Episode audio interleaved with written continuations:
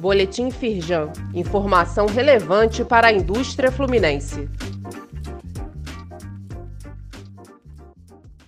Edição de segunda-feira, 19 de setembro.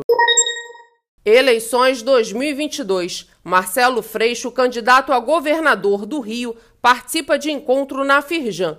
O deputado federal apresentou suas propostas de governo, caso eleito, e recebeu de Eduardo Eugênio Gouveia Vieira, presidente da federação, a agenda Propostas Firjan para um Brasil 4.0. Eduardo Eugênio destacou que esse é o final da trajetória de conversas com todos os candidatos ao governo do estado. Ressaltou ainda que a federação é partidária e por isso tem reputação suficiente para falar aos governantes com um ponto em comum: a sociedade. Leia mais e assista ao vídeo do evento na íntegra no site da Firjan.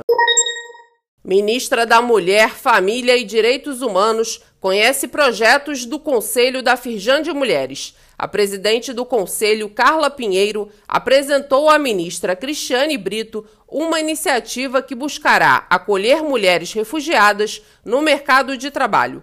Carla disse ter escolhido Nova Friburgo para implantar o projeto piloto porque o município é um importante polo têxtil que precisa de mão de obra. A presidente do conselho sugeriu criar uma rede de apoio no estado. A Firjan Senai também está identificando as profissões em que as mulheres podem ser capacitadas e inseridas. Saiba mais no site da Firjan.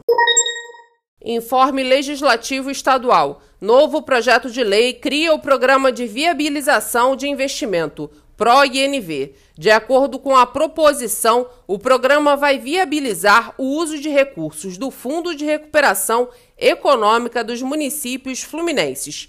Assim, serão concedidos créditos para o financiamento de projetos de investimento de microempreendedores individuais, associações, cooperativas e pequenas e médias empresas. Acesse o informe na íntegra através do link disponível neste boletim. Saiba mais sobre essas e outras ações em nosso site www.firjan.com.br e acompanhe o perfil da Firjan nas redes sociais.